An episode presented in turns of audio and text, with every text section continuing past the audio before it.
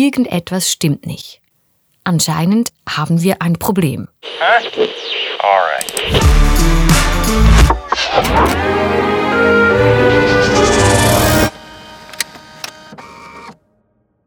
Letzten November habe ich im Rahmen der Crowdfunding-Aktion von Central Arts verraten, welche fünf Bücher zu diesem Zeitpunkt auf meinem Nachttisch lagen. Resonanz vom Soziologen Hartmut Rosa war eines davon. Ein dicker Schinken. Für alle, die keine 815 Seiten lesen, aber trotzdem mitdenken wollen, hier so etwas wie eine klassische Buchzusammenfassung. Das ganze Themenfeld einmal aufgerollt. Wenn Privilegierte gegen Geflüchtete hetzen, wenn Wohnungssuchende einander anfeinden, wenn Verkehrsteilnehmer früh morgens schon ausrasten, dann wird deutlich, irgendetwas stimmt nicht. Anscheinend haben wir ein Problem. Der gesellschaftliche Zusammenhalt bröckelt. Rosas Theorie beschreibt, was den Kern eines friedlichen Miteinanders ausmacht. Ein direkter, offener und interessierter Austausch mit unserer Umwelt. Wenn wir einander aufmerksam begegnen, entsteht das, was wir in der Alltagssprache Vibes nennen. Ob wir unser Leben als gelungen oder glücklich empfinden, hängt davon ab, wie sehr wir uns mit der Welt verbunden fühlen. Rosa würde sagen, ein erfüllendes Leben steht und fällt mit der Qualität unserer Weltbeziehung. Blöd nur, dass wir unser Glück stattdessen in Ressourcenreichtum suchen. Wir optimieren die Ausgangslage, verbessern unsere Chancen mit Geld, Beziehungen und Wissen. Wir sammeln Ressourcen für ein gutes Leben.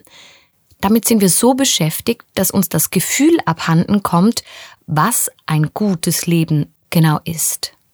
Der Begriff der Resonanz ist von Rosa ganz bewusst aus der Akustik entlehnt. Lateinisch resonare heißt wörtlich übersetzt widerhallen. Der soziologische Begriff ist also eine Metapher für unsere Fähigkeit, auf die Schwingungen unserer Umwelt zu reagieren. Eine Geschichte rührt uns zu Tränen. Wir erwidern ein Lächeln. Unsere Stimmung steht und fällt mit dem Wetter draußen. Wir Menschen berühren, bewegen und erregen einander im ständigen Austausch der Körper von Haut und Unmittelbarkeit. Unser Körper ist essentiell für unsere Weltbeziehung. Unsere Haut ist die sensible Scheidewand zwischen Außen und Innen, den Reizen der Umwelt und dem eigenen Selbst. Unser Problem damit, wir spüren ihn immer seltener. Für unsere Urahnen war der eigene Körper ein tägliches Werkzeug. Heute gehen wir weder jagen noch sammeln. Stattdessen bedienen wir Geräte, die für uns den Job machen. So entsteht ein indirekter, entkörperlichter Zugang zur Welt. Gleichzeitig ist der Körper zur Projektionsfläche unserer Selbstdarstellung geworden. Wir stülpen unser Selbstbild nach außen. Durch unseren Style, Kleidung etc unterwerfen den Körper dem eigenen Willen und gestalten ihn durch Selbstdisziplin, Ernährung, Sport etc. Die Nebenwirkung von all dem, wir werden uns fremd. Zudem kommunizieren, informieren und entspannen wir uns mit Hilfe unserer digitalen Endgeräte. Dabei gehen uns die Möglichkeiten abhanden, die Welt unmittelbar mit unseren Sinnen zu erfahren. Empfindungen von Wow und Igitt. Unser emotionales Verhältnis zur Welt kann grundsätzlich zweierlei Formen annehmen. Die Weltausschnitte, zu denen wir Gefühle entwickeln, erscheinen uns attraktiv oder repulsiv. Dinge in der Welt sprechen uns an oder stoßen uns ab. Grundsätzlich sind es die angenehmen Dinge, die Resonanz auslösen. Genuss, Schönheit, Ekstase, Erfüllung, Verbundenheit, Belohnung. All das treibt uns an, weckt in uns Begehren, befeuert unsere Neugierde und unsere Lebenslust. Solange uns Empfindungen bewegen, entsteht Resonanz. Repulsive, abstoßende Dinge führen nicht zu Resonanz. Beispielsweise lässt uns Angst bloß erstarren.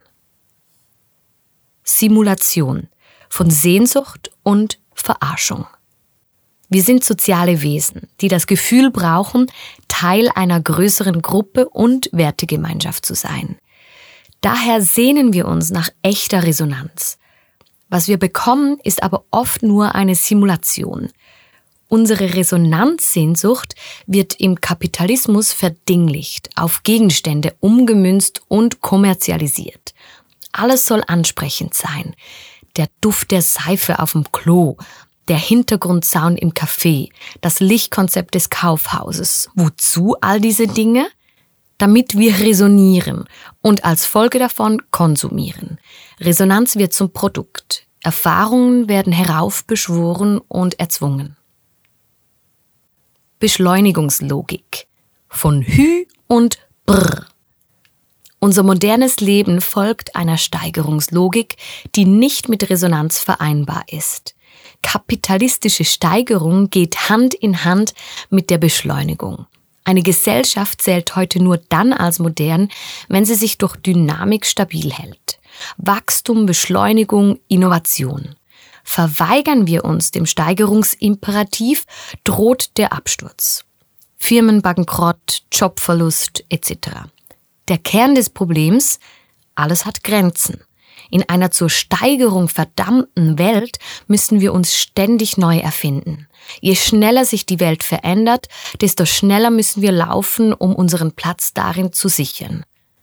Je mehr wir hetzen, desto weniger Zeit bleibt für bedeutungsvolle Resonanz.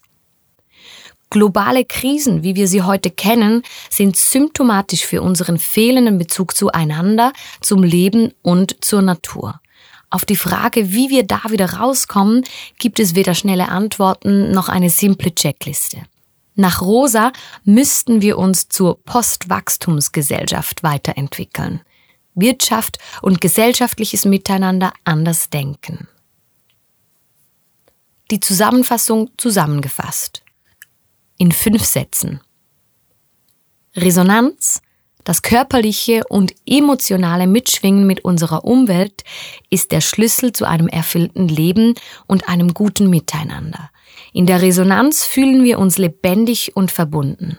Nur wir stecken in einer Resonanzkrise, weil in der tiefen kapitalistischen Steigerungs- und Wachstumslogik immer weniger Platz ist, um uns ohne kompetitive Hintergedanken mit uns und der Umwelt zu befassen.